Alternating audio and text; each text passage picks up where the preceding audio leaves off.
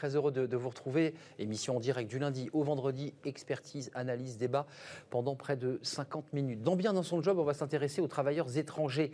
Euh, quels droits ont-ils? Quelles relations entretiennent-ils avec leurs entreprises? On fera le point avec une avocate dans quelques instants. Working Progress et les invités de Welcome to, the Jungle. On parlait de l'onboarding. Là, on fait le pré-boarding. C'est avant l'onboarding. On va tout vous expliquer. Puis dans le cercle RH, qui est notre débat, euh, on nous annonce des plans sociaux. Ils sont déjà là.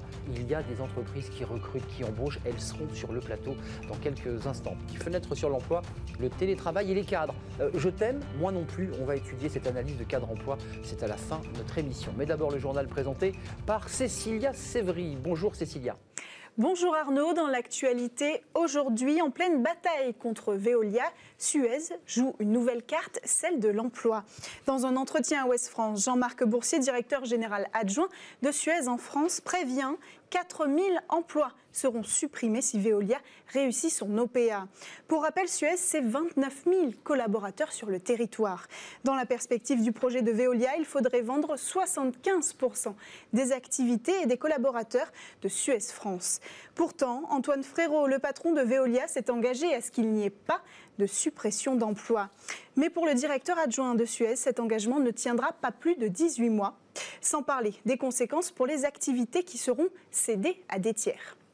Et puis, dans le dossier Bridgestone, Agnès Pannier-Runacher annonce hier un accord de principe signé par Bridgestone et les représentants salariaux. Un accord de méthode qui donne cinq mois pour envisager des scénarios alternatifs à la fermeture de l'usine. La ministre déléguée de l'Industrie a par ailleurs exclu que l'État rentre au capital de l'entreprise. Et aujourd'hui, la ministre accompagne sur place à Béthune la ministre du Travail, Elisabeth Borne, au programme Rencontre avec les représentants salariaux, la direction locale et européenne, mais aussi avec les représentants territoriaux. Pour rappel, 863 emplois sont menacés par la fermeture de l'usine. Et puis on finit avec une note positive. Dès aujourd'hui et jusqu'au mois de février, Boulanger ouvre 1000 postes aux jeunes apprentis et alternants. Le spécialiste en électroménager et multimédia du groupe Mullier se porte bien. C'est ce qu'affirme Emmanuel Descamps, directeur général de l'enseigne à l'AFP. Si Boulanger a perdu la moitié de son chiffre d'affaires pendant le confinement, l'a doublé dès les premières semaines de déconfinement. Des habitudes d'achat qui vont durer, selon le directeur qui table sur 3,5 milliards de chiffre d'affaires pour 2020, soit plus qu'en 2019. En conséquence, l'embauche des jeunes passe de 300 à 1000 postes dans des métiers divers. Parmi eux, la vente, le marketing, les ressources humaines ou encore le numérique. Hmm. Voilà pour les informations d'aujourd'hui. Je vous laisse avec Arnaud Ardouin et ses invités.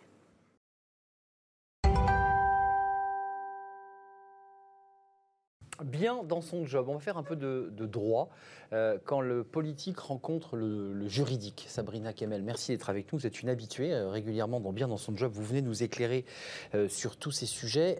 avocate au barreau de Paris, spécialiste en droit du travail. le politique rencontre le, juridique parce que là, on parle des travailleurs sans papier, des travailleurs dits irréguliers qui ont un emploi. Vous voyez de quoi je veux parler. Il y a eu cette affaire Frichti notamment, mais il y en a eu d'autres de salariés qui n'avaient pas de papier, qui avait un emploi et qui disait mais ma situation fait que je suis eh ben, bancal, il faut me régulariser. Euh, il y a eu ces, salariés qui effectivement travaillent plus de 45 heures par semaine avec leur petit vélo et qui se sont réunis, euh, qui ont manifesté. Euh, quelles sont les obligations de l'employeur lorsqu'ils embauchent, c'est le cas de ces, ces plateformes, des travailleurs sans papier?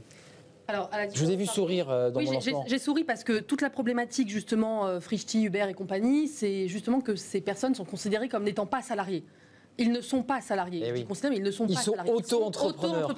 Mais les obligations. Je vois l'avocate euh, qui arrive. Ah bah oui, bah, bien sûr, parce que ça change tout. Vous imaginez, si, dès lors qu'il y a un lien de subordination qui est reconnu euh, pour, euh, pour ou autre, ce serait dramatique. Ils sont absolument pas salariés. Enfin, après, ça, c'est une autre, une autre discussion, un autre débat que je serais ravie de. Enfin, je serais ravie de venir sur le plateau pour échanger là-dessus.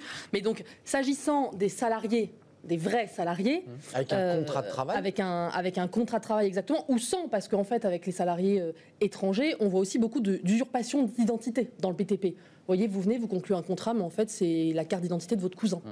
Et on voit pas. Pour avoir des papiers. Pour pouvoir présenter des choses. Pour pouvoir présenter, pour pouvoir présenter des choses complètement.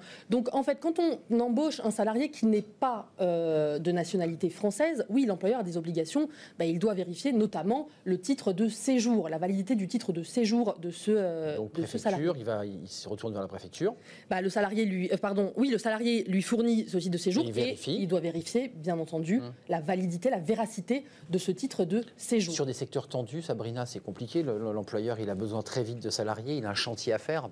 Bon, voilà, on prend un peu ce qui vient, non? Je suis un peu abrupte, mais. Euh, oui, mais c'est justement sur ce type de secteur qu'il y a le plus de problèmes avec euh, les sans-papiers. Il faut que derrière, comme il y a une responsabilité qui est extrêmement, qui est très importante pour l'employeur, parce qu'on parle de travail dissimulé. Euh, vous voyez, derrière tout ça. Donc euh, l'employeur, je veux dire, il peut pas s'exonérer. Il faut absolument vérifier ce titre, euh, ce titre de séjour et vérifier la validité de ce titre de séjour. Alors excusez-moi de faire revenir le politique dans le juridique, mais Adrien Taquet, qui est un député LREM, avait remis il y a huit mois, je me souviens, au Premier ministre Édouard Philippe, un, rapport de six mois de réflexion sur il faut faire travailler ces sans-papiers. Tous ceux qui sont évidemment aux portes de Paris, qui attendent des jours et des jours, il a dit il faut leur donner un emploi. Il y a des secteurs tendus on pourrait les embaucher. C'est compliqué ça? Là, je m'adresse à la, à la juriste. Évidemment, c'est compliqué. Alors, on a la circulaire Valls de 2012 qui permet de régulariser, mais pour régulariser, si vous voulez, le temps que, que ça se régularise, que la situation se régularise. On peut pas travailler. Ils sont sans papier. Ils vous voyez? Donc en fait, pour des, pour des employeurs, c'est très compliqué. Et s'il y a un contrôle de l'inspection du travail, ben, en fait, on est retoqué. Mais s'ils avaient un emploi, ça leur permettrait d'avoir des droits et donc de pouvoir justifier le fait qu'ils sont sur le territoire. Mais enfin, on se mord la queue là. Mais exactement. C'est pour ça que c'est un sujet, si vous voulez, qui est hyper délicat. Et vous l'avez bien présenté. C'est on est entre la, le politique et le juridique. Et moi, j'ai pas mal de, de, clients qui me disent, mais on veut le régulariser. Bah oui. On vient de découvrir. Il est très bon, il bosse il bien. est sans papier, bah que son titre de séjour en réalité était un faux, donc il est sans papier. Qu'est-ce qu'on fait? Donc ça, on va peut-être en parler. Qu'est-ce qu'on fait? Mais de toute façon, nous, on veut le régulariser. Hum. Et bah, qu'est-ce qu'on fait alors? qu'est-ce qu'on fait? La loi, Il vous dit, voilà, moi j'ai un salarié, il est très bon, je suis très content hum. de lui, mais il est sans papier. Qu'est-ce que je fais? Alors, la loi nous impose de rompre le contrat de but en blanc, c'est-à-dire d'un jour à l'autre. Pas d'entretien préalable, pas de, pas de, pas de, surtout pas d'entretien préalable parce que c'est ça. Pas de lettre de licenciement. Une lettre de rupture. De rupture. Qui arrive du jour au lendemain en fait dans la boîte aux lettres euh, de, la personne et puis c'est terminé. Il a le droit alors selon les cas, mais normalement il y a une indemnité de trois mois de salaire. Ça, c'est forfaité? C'est automatique? Donc, automatiquement, l'employeur. C'est quasi automatique selon les cas, mais en principe, c'est trois mois de salaire. Un point, parce que vous l'avez vu et vous suivez nos émissions, un avocat est venu nous parler des, salariés protégés. Alors, c'est très juridique. Protégés, c'est ceux qui deviennent des représentants du personnel, qui leur donnent un statut particulier. Imaginons que ce travailleur sans papier, euh, qui est arrivé de manière dissimulée, se dit je vais me protéger, je vais, aussi devenir représentant du personnel, je deviens protégé, je risque plus rien. Euh, quel est le, droit euh, supérieur auquel c'est son statut de sans papier ou c'est le salarié protégé? Eh bien non, le, statut de salarié protégé en fait saute. Voilà, pour dire les choses clairement.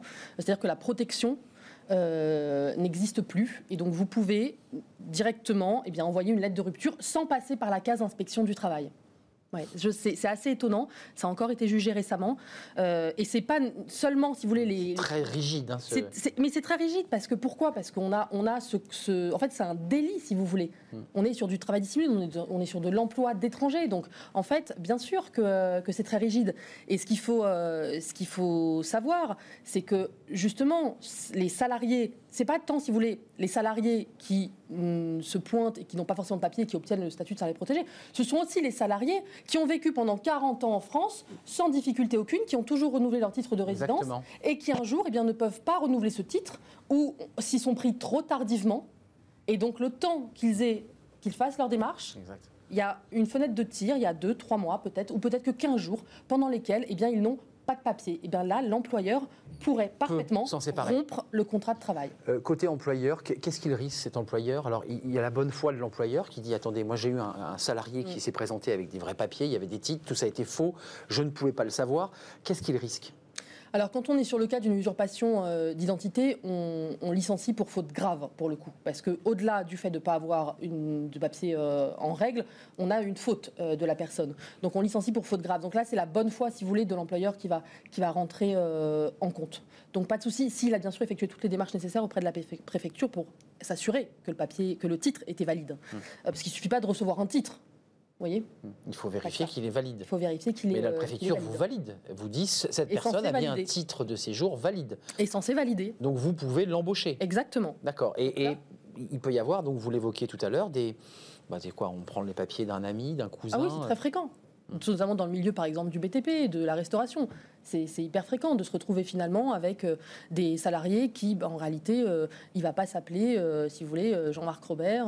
son vrai nom, ce sera, j'en sais rien, moi, Jean-Marc Hirsch. Enfin, vous voyez, je, vous donne. Mais je vous fais sortir de votre rôle, évidemment, mais c'est toujours intéressant. Vous allez prendre l'uniforme d'un magistrat de la Cour de cassation, elle est bien faite la loi ou pas sur cette question? Ou alors euh, il faut la modifier? Il y a des choses que vous, en tant que praticienne, vous voyez euh, alors, oui, je crois qu'il y a un point peut-être sur, sur, sur, lequel on est un peu trop rigide, c'est que vous voyez, quand un salarié, je l'ai dit, a fait des démarches à la préfecture, eh mais n'a pas encore à, ce rendez-vous pour déposer son dossier, donc il y a vraiment une, fenêtre de tir dans la qui est courte. Effectivement, là, il y a un espace. Il y a un espace. Peut-être qu'on pourrait autoriser la suspension du contrat au lieu de, si vous voulez, d'enjoindre l'employeur à rompre le contrat. Mais il y a quand même une tolérance des inspecteurs du travail là-dessus hum. quand les démarches ont été effectuées. Mais s'il n'y a pas de démarche, il faut rompre le contrat. Hum. Le droit est rude à l'égard, en tout cas, des travailleurs sans papier. Et dès qu'il y a le pénal qui rentre en, jeu, hein, de toute manière, est supérieur, évidemment, à la notion d'emploi protégé, euh, qui est inférieure en termes de, force juridique, en quelque sorte. Si, je pense que ce n'est pas le terme exact, mais c'est ça l'idée. Oui, oui, complètement.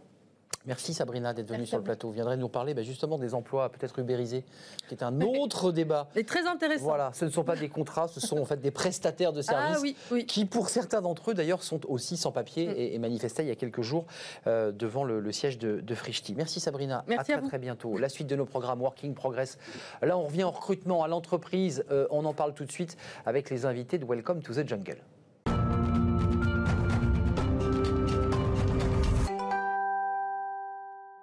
Working Progress, vous connaissez notre rubrique avec les invités de Welcome to the Jungle. J'ai le plaisir euh, eh bien, d'accueillir euh, Mathieu Amaré, le retour de, Mathieu. On retrouvera demain, hein, si je ne m'abuse, euh, Jérémy Clédal, fondateur de Welcome.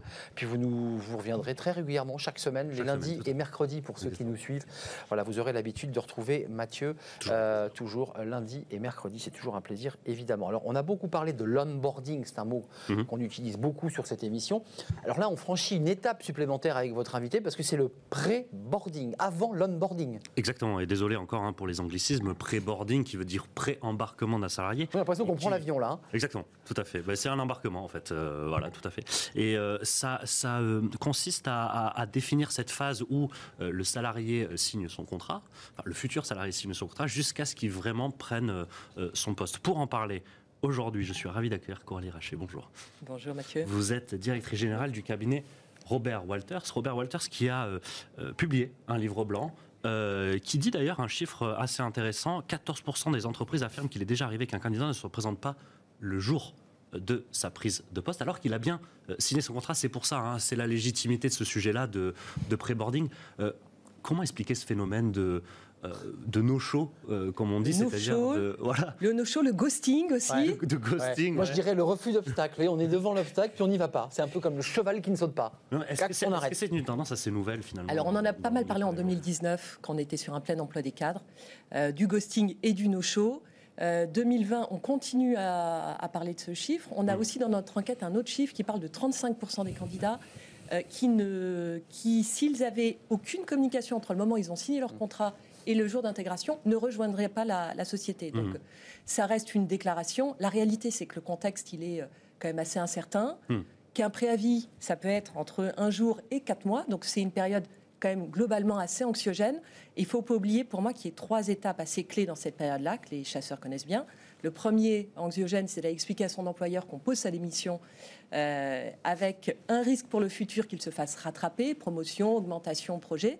Même si là aussi on sait que globalement, les gens qui se font racheter dans l'année qui suit se retrouvent de nouveau sur le marché de l'emploi. Mhm. Euh, deuxième risque, c'est les candidats multipistes. On est quand même sur un marché avec une pénurie des cadres et d'un certain nombre de talents. On va au plus euh, offrant, on bouge mhm. beaucoup. On bouge beaucoup, on peut avoir plusieurs offres. On a accepté une première offre et puis on continue jusqu'à. Et puis euh, globalement, cette période d'incertitude, bah, on, est capable de changer d'avis quand on est candidat. Donc le pré-boarding, c'est une phase hyper stratégique pour éviter euh, le no on parle, on parle bien d'une tendance, euh, Coralie Rachet, de, qui date d'avant hein, la pandémie et d'avant le, euh, le confinement. Comment l'expliquer? Comment expliquer que avant ça n'existait pas? Il y a 20 ans, quelqu'un qui signait son contrat venait trois mois après, peu importe la période de préavis dans une entreprise. C'est le zapper? le cas? Il y a un côté zapper, on, appuie sur la... Est-ce que, voilà, est-ce que, est que finalement les candidats sont plus volatiles qu'avant? Ouais. Alors, on n'est plus sur une forme de pénurie. Le candidat aussi euh, ne rentre pas dans une société pour toute sa vie. Euh, On parle de fluidité du marché de l'emploi, d'autres vous parleraient d'infidélité des candidats. Euh, je suis plutôt à pousser sur la, la fluidité.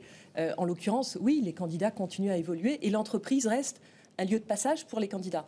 Donc euh, voilà, après la correction, le manque de correction, de communication sur le fait de ne pas le communiquer du tout, Hmm. c'est un autre débat, mais le fait de changer régulièrement et, et de continuer à Hmm. évoluer, euh, Alors qu'est-ce qu'il faut faire pour les entreprises Vous savez, les recruteurs sont soulagés quand ils signent quelqu'un et, euh, et Ouais. un peu stressés de, de savoir maintenant s'il va venir vraiment, véritablement. Pendant ces trois mois de préavis, euh, je suis, j'ai signé un contrat, mais je continue dans mon ancienne Des entreprise. mails, des Qu'est-ce qu'il cadeaux, des pots? Est-ce que vous avez des bonnes vous pratiques avez tous des- les secrets. J'ai tous les secrets, mais j'ai écouté, j'ai lu votre livre blanc. Alors, j'allais dire, base, je reviens sur le chiffre de 35%, c'est de se dire qu'on va communiquer pendant toute cette phase-là, créer du lien, Mm. euh, c'est clé. Il y a- on parle de l'expérience émotionnelle, et, euh, donc ça va être avec l'équipe, avec le manager, avec tout son écosystème. Et puis, le petit plus, euh, l'idée, c'est de surprendre un petit peu dans cette phase-là, D'accord. euh, c'est les cadeaux, euh, pourquoi pas. Ah oui, Cadeau. d'accord. Hein, Je- je- le je l'avais- goodies. Ouais. Non, on avait, on avait Ouais, les goodies un entreprises. peu personnalisé. L'idée, il y a une forme d'indice de désirabilité dans les petites intentions qui sont faites, qui vient booster la, commu- la- la Mm. motivation du candidat. J'existe, quoi. Je reçois ce cadeau, j'existe. On personnalise, on m'a Vous parlez de attendu. cadeaux, mais, mais euh, enfin. euh, Quel sans- genre de cadeau Les goodies.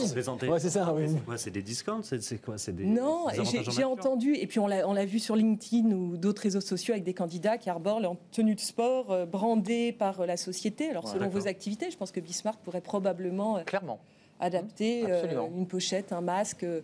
L'idée, c'est de faire preuve On un a peu le masque déjà. d'originalité. On a déjà le masque. Oui. On va, on va, on va le. Oui. Mais, mais, mais l'objet, c'est aussi de présenter la culture de l'entreprise avant la période d'onboarding, qui est déterminante, on l'a vu euh, sur ce plateau. Ouais. Euh, dans le pré-boarding, on peut envoyer, je ne sais pas, certaines plaquettes de présentation, un manifeste, une profession de foi, euh, quelque chose qui est à même en fait de, de montrer aux salariés, de le rendre aussi euh, bah, directement productif à la manœuvre, puisque quand il arrivera le premier jour dans cette, Oui, il est prêt. entreprise, il sera prêt, il sera. Alors, il y a deux sujets dans ce que vous voulez dire. Le premier, qui est une forme de motivation à long terme, qui est se rappeler qu'un candidat, quand il rejoint une entreprise, c'est pour une aventure humaine qui a du sens. On parle Mmh. beaucoup de Mmh. RSE, On en revient. de responsabilité sociale, sociétale, environnementale. Donc ça, faut évidemment le pousser si la raison d'être existe et, et en phase. On va projeter le candidat à long terme. Après, pour ce qui est de la, la recherche de l'efficience, de l'efficacité, j'allais dire ça a toujours été un peu le cas, ça.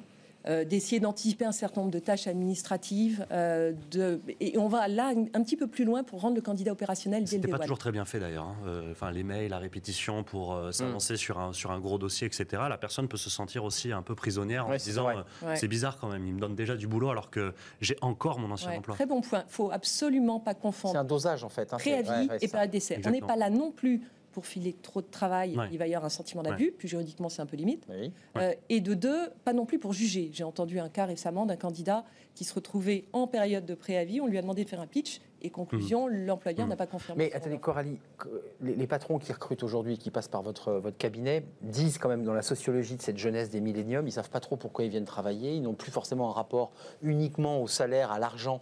Euh, c'est compliqué ça pour gérer cette nouvelle sociologie, c'est-à-dire que de, rentrer dans le cerveau de, de cette nouvelle génération chassée, euh, c'est complexe. Ça vous demande de, une adaptabilité, une agilité. de, de personnaliser, de bien cerner les motivations dès le départ. Encore une fois, le candidat vient pas juste pour le métier, pour le, il vient pour une entreprise, il vient Mhm. pour des projets. Pour des et les motivations, elles sont très personnelles en fait. hein. Mhm. Euh, et, et je ne sais pas si je vais dans moi dans les débats de génération complètement. Je pense que il exprime peut-être plus que d'autres générations. Euh, mais en l'occurrence, il faut, faut- faut- faut- faut personnaliser cette approche le plus possible. C'est le rôle du manager, des ressources humaines qui, Le, sujet et du cabinet de recrutement. Ça peut être assez utile. Bien sûr. Le sujet est éloquent, on a décidé d'en parler aussi euh, aujourd'hui parce que vous dites quelque chose d'intéressant dans ce livre blanc. Vous dites que euh, les cadres sont très très sensibles ou les, re- ou les candidats sont très très sensibles à cette culture hein, du, du pré-boarding et de l'onboarding, mais euh, finalement elle a un intérêt limité ou en tout cas très très très très faible de la part des entreprises. Vous dites et seulement 10% des entreprises organisent des événements de, de pré-intégration. Comment faire pour que pour les Ouais, entreprises pour euh, élargir, exactement. diffusent un peu M'inviter sur le plateau de Bismarck, c'est déjà une première bonne Ça, c'est une excellente nouvelle, Ouais, absolument. Très, très bonne nouvelle. Euh, non, plus sérieusement, 10%, ça reste un ratio que je trouve, moi, globalement positif. Ouais. Euh, quand même, 10% de ces sociétés vont Hmm. faire la différence Sur cette phase-là. Hmm. Euh, Oui. Qu'avant peut-être que c'est nouveau. Oui, ça euh, progresse, probablement. et, et moi, j'ai l'intime conviction que c'est en train de pro- progresser, que, que tout, ce, tout virtuel a poussé à Oui. beaucoup plus de professionnalisation. Euh, Donc, euh, donc, et qui vont faire la différence. Et 10% qui le font, on peut prendre le contre-pied de ce point, de se dire que eux vont faire la différence, vont attirer les meilleurs pendant cette phase-là. Donc, euh, Mais tout virtuel, euh, c'est-à-dire qu'on a vu des on- des onboarding euh, d'intégration en visio. Mm. Euh, ça aussi, c'est une problématique. Donc c'est la même chose aussi pour le pré-boarding. Tout, tout ça se fait à distance. C'est plus compliqué. C'est des phases compliquées, c'est un nouveau monde euh, qui complexifie l'entretien. Donc, il faut être particulièrement prudent, bienveillant, soigner chaque étape. C'est là où je dis, on a tous été un peu contraints à travailler, à soigner tous ces processus de recrutement Mm. euh, et faire preuve un peu de créativité aussi dans cette phase-là, parce que euh, parce qu'on se réinvente. C'est des pratiques que les uns et les autres n'avaient pas. On apprend en marchant. hein. Cette phase distancielle, ça a exacerbé le phénomène euh, de, de nos shows de ghosting, comme vous dites euh, Euh, étonnamment, non. Enfin, pas de, pas de mon point de vue, pas du constat cabinet de recrutement et Robert Walters. Alors, j'espère qu'on a bien fait notre job, c'est la raison principale. Mais moi, je crois aussi à un autre phénomène Mhm. euh, qui est venu. On, on est passé d'une phase de moins d'opportunisme à des recrutements un petit peu plus engagés. Et c'est vrai dans les deux parties. Les entreprises, pour ceux qui recrutaient, euh, mettaient un soin, un engagement hyper fort à, à sécuriser, à fiabiliser leur recrutement. Oui. Donc je pense que assez naturellement, il y a une envie de, le, soigner. Et pour les candidats, c'est pareil. C'est un investissement euh, globalement assez engageant dans cette période. Donc non, plutôt réduit. D'accord. Euh, avant de nous quitter, votre, votre travail chez Robert Walter, c'est quoi? C'est d'augmenter, de passer de 10 à 20% C'est-à-dire d'en- d'engager les entreprises à le développer? J'imagine que c'est ça votre job. C'est d'accompagner celles qui sont déjà dans le pré-boarding et c'est de leur donner envie, donner envie aux autres? Oui, de, de faire ce lien. Et j'allais dire, c'est pas que le pré-boarding. Le sujet, c'est tous les processus. Toute la de chaîne. recrutement. Toute la chaîne. Mm. Et j'allais dire, même quand ils sont là depuis trois mois, six mois. euh, Hmm. Encore une fois, ça s'entretient. Donc oui, c'est le rôle d'un cabinet de recrutement d'avoir ce- cette intermédiation, de le fluidifier et de les accompagner. Merci Coralie Rachet, directrice générale du cabinet Robert Walters. Merci d'être venue sur notre Merci plateau. La suite de nos programmes, travailler demain, toujours dans notre rubrique Working Progress avec Mathieu Amaré et les invités, l'invité de Welcome to the Jungle. C'est tout de suite. Travailler demain. On reste hein, euh, dans le sujet puisqu'on était dans le pré-boarding, Mathieu. Là, là, on revient, je dirais, sur une, un processus peut-être plus classique, Hmm. euh, l'onboarding, mais avec une technique, avec euh, un système un peu particulier. Vous allez nous l'expliquer. surtout avec une solution. euh, on va même continuer d'en parler euh, de pré-boarding, je pense. Euh, bonjour Yann. Bonjour. Yann Boisseau, vous êtes cofondateur de Tilt, donc je le disais, une solution d'onboarding euh, collaborateur. Euh, vous avez fondé Tilt avec euh, une, une- une vision, un, un constat, je pense, on, on vient d'en parler avec Coralie Raché. Euh, euh, selon vous, cette phase de, de pré-boarding aujourd'hui, euh, avec le distanciel, etc., est-ce qu'elle a encore plus de- d'importance? Alors, la partie pré-boarding, en effet, c'est une phase de l'intégration. On en a identifié globalement trois. hein. Il y a la- avant le premier jour. Souvent, il y a le premier jour et cette première semaine. Et les trois premiers. Premier jour, on peut s'arrêter. J'ai lu qu'il y avait pas mal de collaborateurs qui, au premier jour, se barraient. hein. Alors, les chiffres, c'est 4%. C'est ça, hein, il y en a 4%. C'est 4% incroyable. des personnes qui Premier jour, hop, premier part. jour. Ouais. Le chiffre qu'on retient nous le plus souvent, c'est que 20%, plus de 20% des personnes décident de quitter une entreprise dans les 45 premiers jours. Euh, Plus de 20%. voilà. D'accord, pour quelle raison?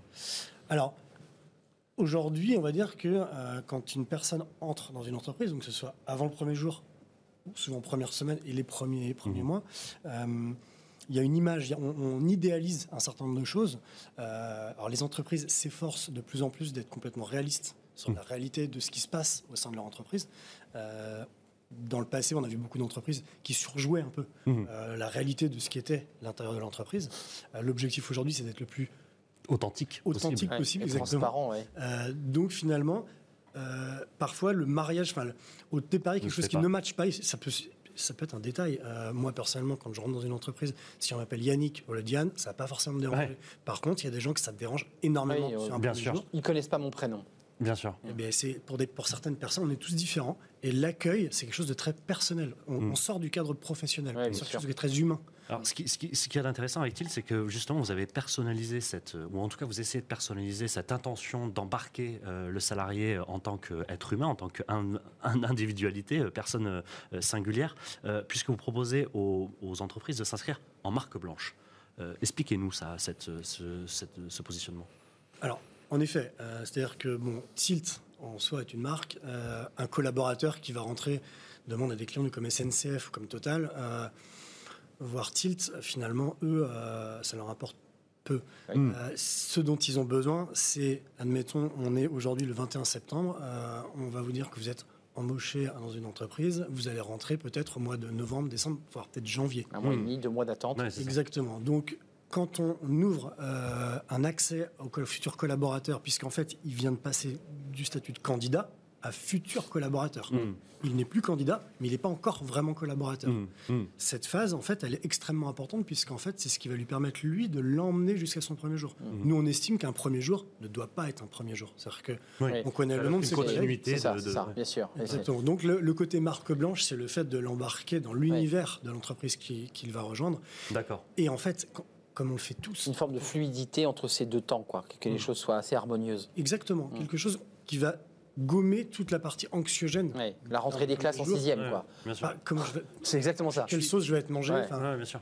Alors, je, je- comprends le point de vue du collaborateur, point de vue entreprise. euh, Comment je m'empare de l'outil? Qu'est-ce que je propose à ce collaborateur dans cette, dans cette antichambre un peu du, euh, euh, du recrutement qui C'est c'est de moi où je ne suis euh, en fait pas grand-chose, euh, ou personne plutôt?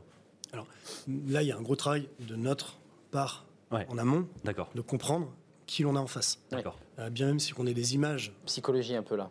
voilà, alors, euh, et de comprendre ce que souhaite véhiculer dans le cadre de l'intégration. D'accord. On peut prendre des exemples euh, qui sont des exemples qui ne sont pas des clients à nous, mais si on prend euh, des gens qui veulent rentrer chez Google, Facebook ou Amazon, euh, on ne rentre pas chez l'un ou l'autre pour les mêmes motivations. Mm. Euh, au sein de la plateforme, on doit sentir que ici, chez nous, il n'y a pas de télétravail. C'est 9h le matin, 19h le soir, c'est comme ça, c'est pour tout le monde pareil. Pour d'autres entreprises, on va dire, nous, oui. on est extrêmement Vous flexible. citez des GAFA, donc là, Mm. Voilà, mais Donc on, on est- sait on est- que de chez les uns et les autres, c'est pour ça que je donne ces exemples. chacun a ses peintures de guerre en fait. hein. Exactement. Ouais, ouais. Donc on en parlait avec Coralie précédemment, c'est beaucoup axé sur l'émotion aussi. Euh, sur- là, on n'est pas en train de parler de qu'est-ce que je vais faire, euh, comment je vais travailler, quelle est ma fiche de poste, etc. C'est plutôt quelle est la culture de l'entreprise, euh, qu'est-ce que je vais y trouver, est-ce que je vais faire du full remote, est-ce que je vais être en télétravail, est-ce que est-ce qu'il y a un baby foot, est-ce que je sais pas, est-ce Ouais. qu'on mange bien à la cantine? Comment on s'habille, c'est quoi le, le dress code, tout ça? C'est vraiment ça, c'est sur les. En fait, c'est ça qui est moi, que je trouve passionnant dans notre métier, c'est-à-dire que le recrutement est une énorme, une grosse partie du gâteau dans, au sein des directions des ressources humaines. En, en général, ensuite vient la formation. Ouais. Qui relativement loin. Entre les deux, ce côté intégration, qu'on soit en pré-boarding ou premier jour ou premier mois, Mhm. c'est quelque chose qui est 100% humain. C'est basé sur de l'humain. D'accord. C'est-à-dire euh, comment je mets en condition aussi l'équipe qui va accueillir ce, ce Bien nouvel sûr, bien sûr. comment j'accompagne le manager Ouais. Mm. qui lui parfois L'accueil est très important, c'est évident. et on est sur des valeurs qui sont des choses liées à la confiance. Enfin, il y a une étude Ouais. nous, qui nous parlait beaucoup, Mm. que Google avait fait sur euh, justement quelle est la, la- pourquoi un collaborateur est performant au sein d'une équipe. Euh, ils avaient pris euh, euh, plus de 160 équipes dans le monde de minimum 8 personnes. Mm. Euh, ils s'attendaient à des choses type empathie, etc. Ce qu'il en est ressorti, c'est que c'était la capacité de l'équipe elle-même à mettre le collaborateur en confiance. Bien sûr, Donc, bien sûr. Pas de rétention C'est comme le sport. On en revient à la considération, Arnaud. Mais elle est- Toujours. la considération de Didier Pitley, euh, qui était venu sur notre plateau, qui avait évoqué cette question euh, dans les invités de, de- de Welcome to the Jungle. Euh, Yann Boisseau, et non pas Yannick, hein, pour pas que vous le- ne vous sentiez pas intégré euh, à notre émission. C'était un plaisir de vous accueillir, cofondateur de Tilde, qui est une, cette solution, mais qui va au-delà, on l'a compris, de, de- de la technique du recrutement. C'est aussi l'humain qui est pris euh, évidemment en compte dans cette application. Merci Mathieu. On se retrouve mercredi. Demain, c'est Jérémy Cléda pour de nouveaux invités. Merci à vous, euh, Yann. Et puis la suite de, nos programmes, c'est tout de suite après cette courte pause. On s'intéresse, bah, évidemment, on parle des plans sociaux. Bridgestone, on a beaucoup parlé vendredi. Bah, il y a aussi des entreprises qui recrutent. Oui, elles recrutent, elles s'engagent, elles investissent et elles seront sur notre plateau dans quelques instants.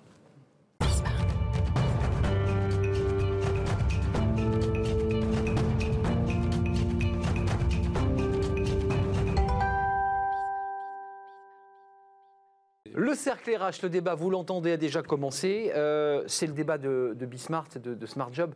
On, s'intéresse, alors on a beaucoup parlé des plans sociaux, c'est très anxiogène. On a fait Bridgestone euh, vendredi, bien sûr, euh, et des petites entreprises et des PME, des TPE qui sont en difficulté, mais il y a aussi des entreprises qui recrutent massivement, moyennement. On, va les avoir, elles sont avec moi sur ce plateau, puis des entreprises qui inventent le monde de, de demain. Je vous présente Jérémy Sebag, vous êtes le cofondateur Jérémy de SPV. Qui est une compagnie d'assurance. On, en parlera avec vous dans, quelques courtiers en assurance.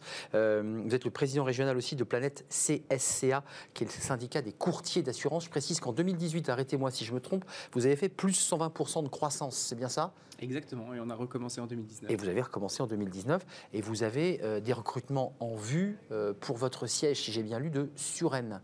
Absolument, euh, des recrutements, donc 45 postes ouverts sur l'exercice 2020-2021.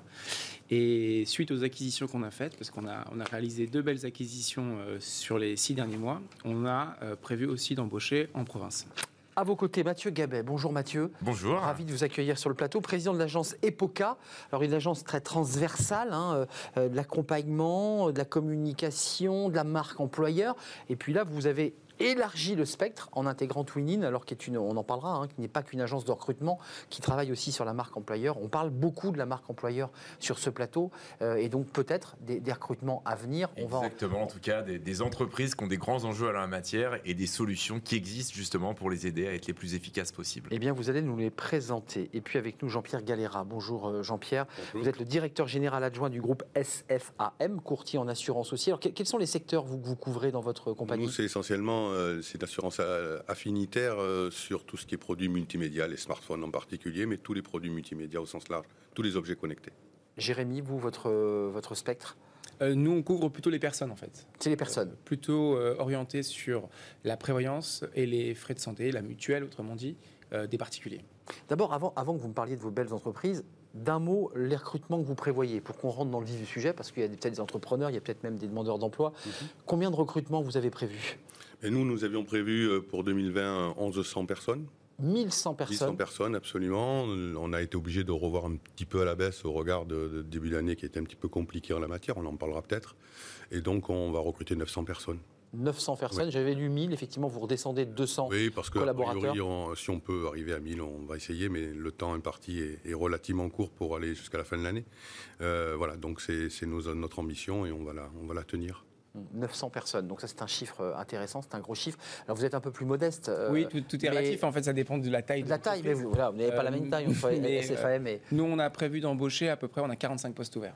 45 postes ouverts. Mm. Je disais sur votre site, votre siège de Suresnes, c'est quel type de poste? On y reviendra sur les vôtres, mais mm-hmm. c'est quel type de poste? Alors, euh, c'est des postes qui sont absolument variés, puisqu'on recrute au marketing, on recrute euh, à la gestion, on recrute euh, à la finance. En fait, on recrute dans quasiment tous les services tous les services. D'accord. Donc là, vous êtes dans une phase de recrutement là. Complètement. Euh, on parlait de l'onboarding, du pré-boarding. Ça y est, vous avez lancé là les, les cabinets de recrutement pour, euh, pour lancer les entretiens. Alors on travaille avec des cabinets de chasse, mais après tout à l'heure on parlait de la marque employeur et effectivement nous on travaille beaucoup notre marque employeur. On est très présent sur les réseaux sociaux et en ce moment, euh, de par l'actualité de l'entreprise, je reconnais qu'on a un taux d'attractivité qui est assez fort. Donc oui, pour, Donc beaucoup de demandes, hein. il y a beaucoup de CV qui arrivent. Il y, y, a beaucoup de demandes. on, a, on a même recruté deux chargés de recrutement spécifiques pour, on va dire, euh, recruter les, bonnes personnes hein, et puis euh, ce c'est important. Bien sûr, c'est le plus important. Hum. Euh, le capital humain chez nous, c'est ce qui est le plus important avec le capital technologique, mais dans le capital technologique, évidemment, il faut avoir les hommes qui accompagnent, bien sûr. voilà, et donc tout simplement aujourd'hui, ces 45 nouveaux collaborateurs, on, va les chercher grâce aussi à l'attractivité de la boîte. Hum, bien sûr. Mathieu Gabet, je, l'évoquais, hein, Epoca, c'est quoi? C'est combien de collaborateurs? 200 On est un petit peu plus de 200. 200, c'est ça. Hein. Exactement. On est présent dans une trentaine de, pays au travers de notre réseau euh, international d'agences indépendantes. Et en France, on va couvrir tous les sujets du marketing et de la communication, la communication du DIRCOM et du directeur général, la communication du DRH et la communication du directeur marketing et commercial pour accélérer son business. Vous, vous accélérez le business parce que euh, ça, c'est les conseils que vous donnez en tant qu'entreprise, évidemment, en tant que conseiller. Mais là, vous, vous, élargissez votre spectre avec Twinin. Pourquoi avoir euh, euh, pris le contrôle et, repris Twinin C'est quoi l'objectif, la stratégie? Dans une période compliquée, on se dit effectivement pourquoi continuer à investir? D'abord parce qu'on croit dans l'avenir. On pense que se compléter avec des gens de talent, en plus, c'est des, des, équipes qu'on connaît depuis un certain, certain nombre d'années, avec qui on a déjà travaillé sur certains projets. Il nous semblait intéressant de renforcer un certain nombre de compétences. Et sur ce volet de l'acquisition digitale. Hein. On en parle beaucoup, on en parle beaucoup en publicité, on en parle beaucoup en B2B. Hein. On a une agence spécialisée en B2B qui s'appelle Aressi sur toute la partie acquisition business. Ça nous semblait indispensable de faire le même exercice en termes de marketing RH, c'est-à-dire de permettre aux entreprises de pouvoir faire de l'acquisition de candidats à la performance. C'est très simple. J'ai un besoin ou plusieurs besoins à partir de ça, on va construire le dispositif de communication et on va être rémunéré aux variables en fonction de la performance et des candidatures qui auront été reçues derrière. Vous, l'avez fait exprès, vous êtes venu avec deux, entreprises qui recrutent. Deux vous qui recrutent. Vous avez déposé vos cartes, j'espère. Beaucoup d'autres, il y en a beaucoup d'autres. Non, non, on verra. Après, après l'émission, non, mais c'est intéressant, ça peut tout à fait vous intéresser. C'est l'objectif de euh, ce plateau. Bah, oui, c'est intéressant parce que c'est aussi une réflexion que mènent ceux qui recrutent. Mhm. Euh, les choix sont délicats, il ne faut pas se tromper. Vous êtes sur 900 collaborateurs, euh, sur toutes les chaînes je dirais, de, l'entreprise. on vient de le voir, il y a le marketing, il y a, le numérique. Pareil pour vous? Absolument. Euh, nous avons la chance euh, d'être dans une entreprise qui a une très très forte croissance, puisque nous, on, double chaque année. On a fait 2700% de croissance en 5 ans. 2700% Oui. D'accord. Euh, on a encore doublé. Le premier et le deuxième du euh, secteur. Oui, tout à fait. C'est vrai, absolument. Nous sommes. Euh, c'est tout à fait ça. J'ai vu sur les derniers classements. Vous avez raison. voilà. Donc évidemment que c'est sur l'ensemble de la chaîne de l'entreprise, puisque il y a du développement commercial très fort. On a un développement à l'international qui est très dynamique. Marque identifiée, hein, absolument. qui est en train de changer d'ailleurs. Euh, pour deux raisons. elle va s'appeler Indexia. Donc, vous voyez, je vous donne un scoop. Euh, Indexia, c'est fini. On supprime SFAM. va, va, rester une entité de gestion. Euh, tout ça pour deux raisons très simples. C'est joli, Indexia Oui, et, ça a surtout une connotation un peu plus internationale qu'SFAM, Société française d'assurance multi, multimédia. C'est pas tout ça. Ça parle pas tellement en Espagne, ni au Portugal, ni en Italie. L'idée, c'est d'aller chercher. voilà, absolument. Donc, changement du nom et puis aussi diversification en termes d'offres, puisque nous avons, et c'est notre cœur de métier, des offres de services d'assurance euh, pour tous les produits multimédia et nous avons aussi développé d'autres offres de services qui ne sont pas forcément des offres de services d'assurance. On en parlera peut-être d'un mot parce qu'on recrute beaucoup là-dessus également, euh, puisque nous avons fait l'acquisition d'une structure euh, qui offre des services de site internet pour les particuliers. Ah, donc s'appelle Upside. Donc c'est pas de l'assurance, c'est pas, de l'assurantiel pur. absolument. Et puis nous avons aussi développé d'autres types de services.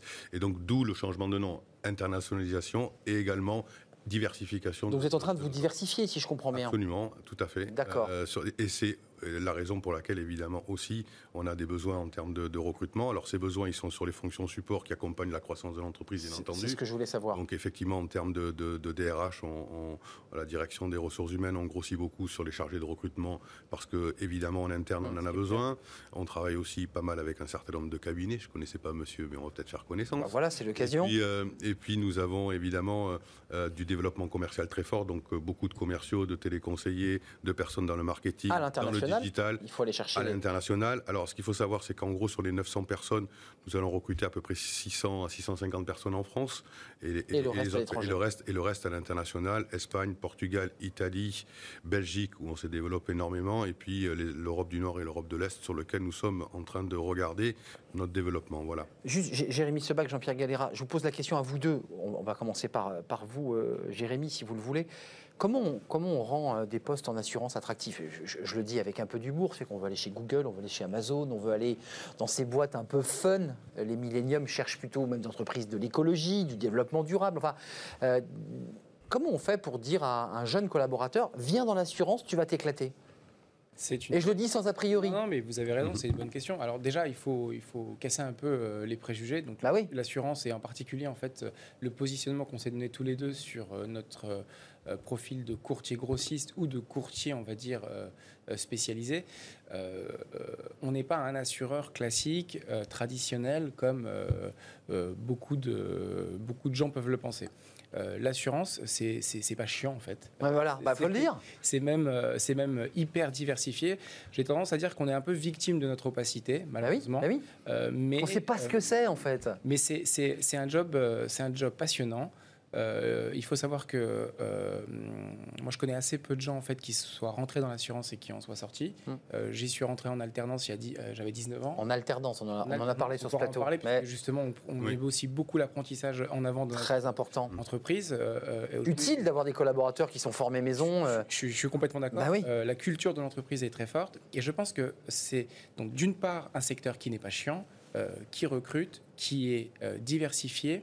Et parce que justement la culture de l'entreprise dans le groupe est capitale, on arrive ensuite donc à l'exporter et on arrive à faire en sorte que notre entreprise soit visible et attractive. C'est ce que je dis. L'assurance, c'est pas chiant, dit Jérémy Sebac. C'est comme ça que vous l'avez dit. il, y a, de plus en plus de gros mots d'ailleurs sur le plateau de télé, mais enfin, il faut donner aussi envie aux jeunes euh, de dire mais pourquoi pas ce secteur? Parce qu'effectivement, c'est pas le secteur le plus attractif, c'est pas celui qui est le plus demandé. Vous confirmez Je vous donne la parole. Mais et, d'ailleurs, vous confirmez C'est pas attractif, c'est sûr. On, sort le 7 octobre prochain le classement des entreprises préférées des ah. étudiants et des jeunes diplômés. Alors c'est la septième édition, et donc l'assurance est l'assurance est très très bas dessous de 10% d'attractivité. Hein. À, tort, à tort, mais ça veut dire quoi? Ça veut dire qu'il n'y a pas eu un travail qui a été fait par le secteur de manière globale. C'est pas les uns on est les autres, c'est les uns avec les autres mmh. et avec surtout, parce qu'effectivement, on ne perçoit pas vraiment les métiers qu'il y a derrière. Qu'est-ce que ça veut dire? Ça veut dire qu'il faut mettre en place les plans d'action qui permettent de faire de la proximité avec les jeunes, de leur faire découvrir. C'est très juste. Effectivement, les volets d'apprentissage, d'alternance, moi j'encourage toutes les entreprises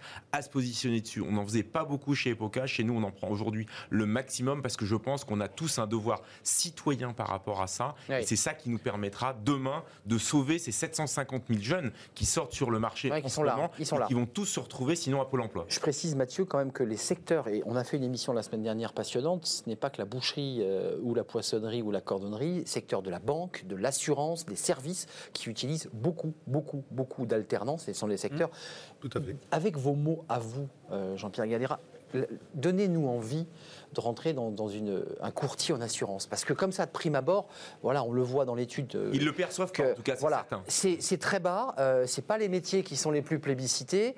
Euh, qu'est-ce qui fait qu'aujourd'hui, vous, vous me donnez envie de rentrer dans votre structure et d'aller passer des entretiens?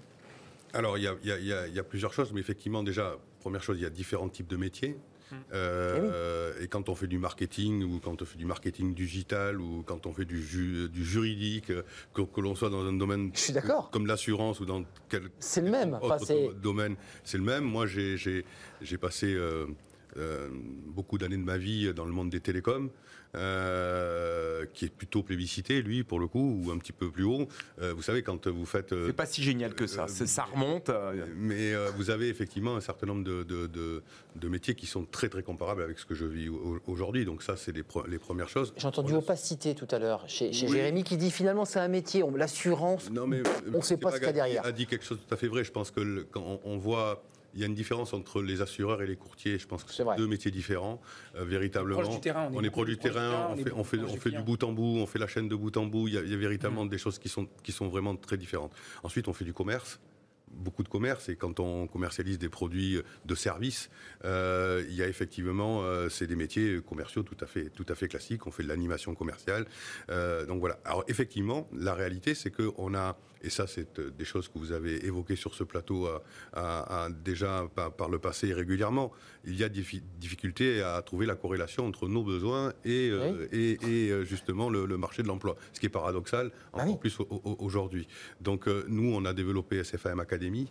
Euh, hmm. où effectivement structure interne, une structure interne, de manière à la fois à, être attractif euh, et à proposer des, euh, des, alors c'est des BTS et des bachelors désormais. On vient d'intégrer 60 personnes supplémentaires là pour cette pour cette rentrée. Et donc on forme. et on forme au métier de l'assurance.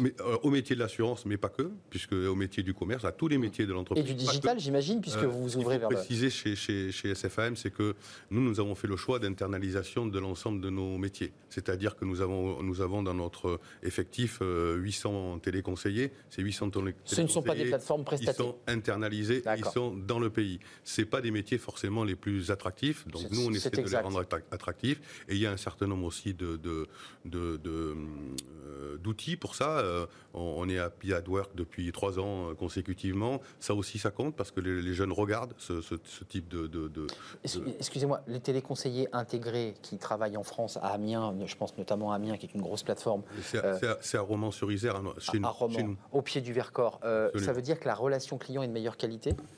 Évidemment qu'on joue là-dessus, bien sûr. En tout hum. cas, c'est. Non, mais il faut le dire. non, mais c'est la vérité. Voilà. Euh, alors, je vais vous dire, je ne dis pas que les plateformes externalisées sont pas sont, sont, pas de hum. toutes de. de, mais c'est différent que d'être intégré. Simplement, c'est que nous avons la maîtrise totale de de, de, nos équipes de leur discours, de ce qu'ils font, des outils qu'on leur confie. donc tout ça, c'est quand même une garantie pour nous de qualité de service pour nos clients. Et ça, on y tient absolument. Ça veut dire qu'en France, ce sont des Français qui sont internes chez nous dans notre siège historique à Romans-sur-Isère euh, en Espagne, ils sont, euh, ils sont à Barcelone.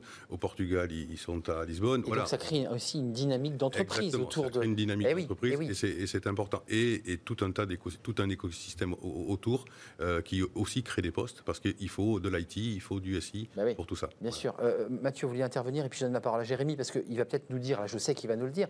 L'assurance, c'est quoi courtier en, assurance C'est quoi? Parce que moi, à titre personnel, ça m'intéresse. On est tous assurés pour sa maison, pour son téléphone, pour sa voiture qu'est-ce qui se passe derrière euh, Vous vouliez intervenir Oui, la, bonne nouvelle, c'est qu'en 2020, les entreprises continuent à investir sur leur marque employeur, ce qui n'était pas le cas Très important. en 2008 et ce qui n'était pas le cas en 2000 à la suite des deux précédentes crises qui sont microscopiques par rapport à ce qu'on vit aujourd'hui. Donc continuer à investir, continuer à travailler sur une véritablement une vraie communication employeur pour faire connaître justement les métiers, les opportunités qu'il y a derrière, travailler dans la continuité. C'est pas parce qu'on recrute moins aujourd'hui qu'il faut pas préparer l'avenir.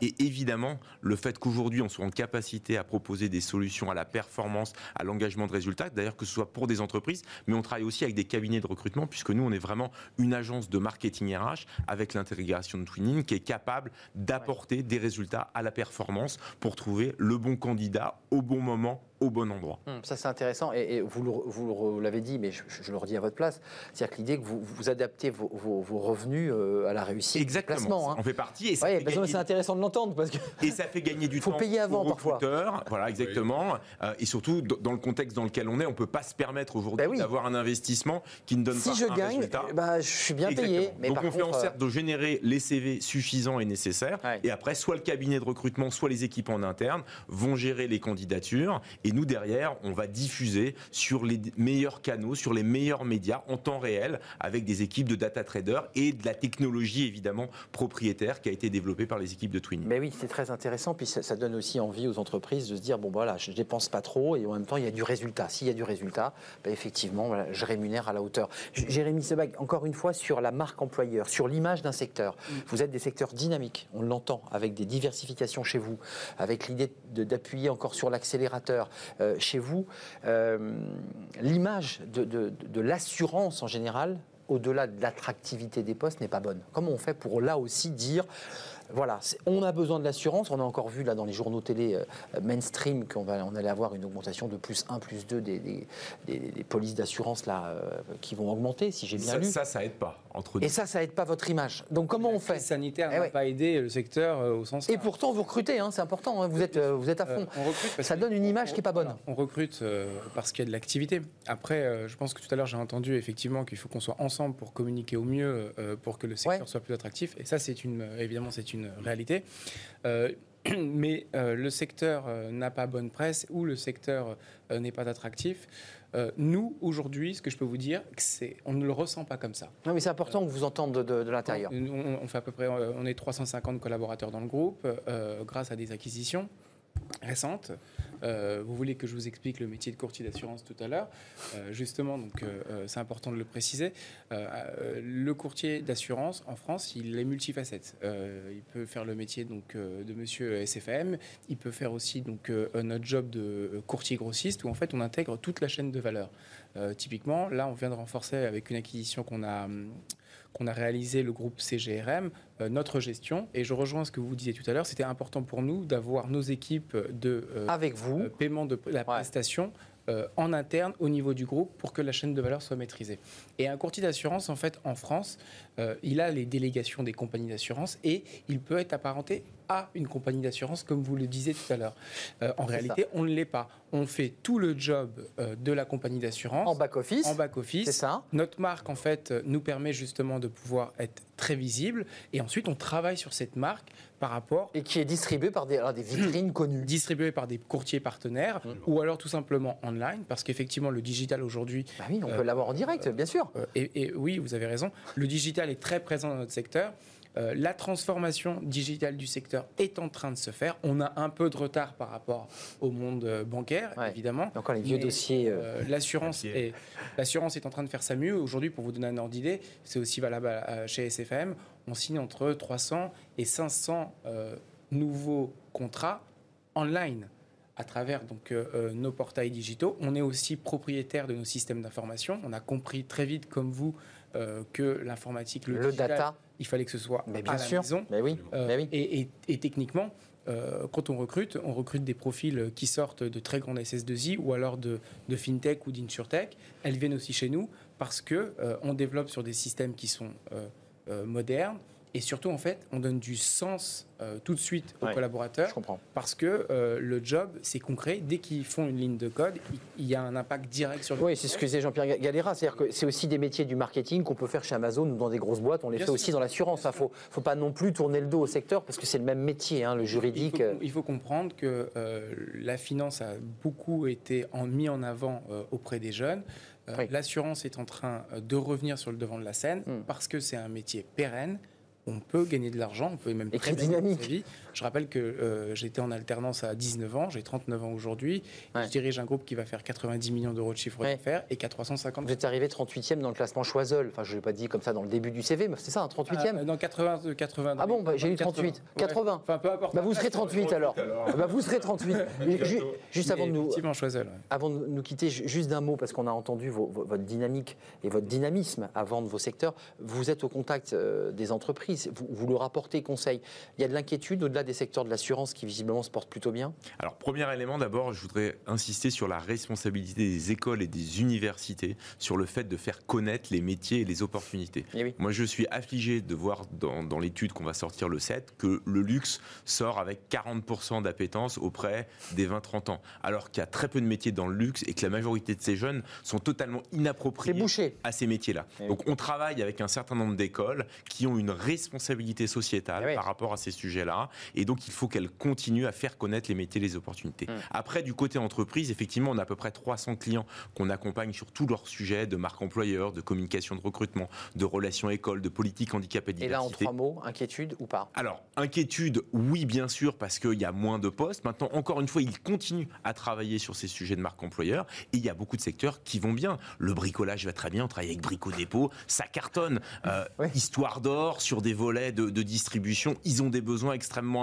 Ouais. L'ensemble des ESN, des Tout n'est pas en ex-SS2I difficulté. Ont des gros besoins. hein. Ouais. Chez Atos, on recrute. Chez Ségula, on recrute, etc. Donc, des besoins, il y en a. Des solutions, il y en a. Mais il faut que les entreprises fassent l'effort de continuer De la pédagogie. dans une période Merci Mathieu Gabet, président de l'agence EPOCA avec Twinin qui va être intégré. Ah, peut-être allez-vous changer de nom, on en reparlera, vous viendrez nous le dire peut-être, puisque un peu comme euh, pour Jean-Pierre Galera, directeur général adjoint du groupe SFAM, vous allez changer de nom à, à- à une date. euh, Ah, c'est en, cours, il y a juste Rappelez-nous le nom de la société, là, là, du groupe maintenant. Indexia. Indexia, voilà, vous vous en rappellerez, ça s'est dit en tout cas sur le plateau de, de Smart Job. Et puis Voilà. merci à Jérémy Sebag, qui n'est pas 38e au classement Choiseul, mais qui est dans le classement, euh, cofondateur de SPV, qui est euh, évidemment, on l'a entendu, un courtier euh, qui n'est pas spécialisé en téléphonie comme les SFAM. Merci de nous avoir éclairés, messieurs, d'avoir donné envie eh bien, à vous qui nous regardez de venir bah, pousser les portes des courtiers, des compagnies d'assurance. Il y a du travail, allez passer les entretiens à travers notamment la société Epoca. Tout le monde va être heureux et accompagné.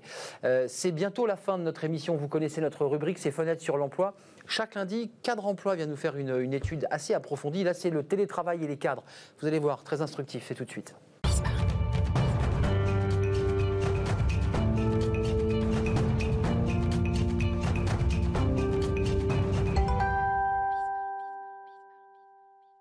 Cadre emploi avec cette fois-ci, cette fois-ci, vous êtes déjà venu, Oui. Elodie, Elodie Franco Dacruz, responsable des études chez Cadre emploi. Euh, on a beaucoup parlé des déplacements géographiques, du transport, du verre. Les cadres en ont ras-le-bol de Paris. Là, c'est différent parce que euh, vous les avez interrogés. Je dirais presque, on est rentré un peu dans le cerveau des cadres euh, et on va s'intéresser à cette relation pendant le confinement. Là, il y a des choses intéressantes. Qu'est-ce qu'ils vous ont dit pendant le confinement? Il y a des chiffres intéressants? Alors, au regard de toutes les études qu'on a pu mener durant la période de confinement et après, et aussi avant, bien sûr, on a remarqué qu'il y avait de réelles euh, tendances qui, se renforçaient auprès des cadres, notamment celle du télétravail. Pendant la période de confinement, les entreprises ont été contraintes de mettre en place massivement le télétravail. Les cadres y ont pris goût et aujourd'hui, ils semblent ne plus avoir autant d'intérêt à se déplacer, à se rendre sur leur lieu de travail. Et 67% d'entre eux déclarent développer un intérêt grandissant pour le télétravail, notamment occasionnel. Alors c'est intéressant, il n'y a que 6% qui étaient en travail en open space, donc ça s'est considérablement réduit.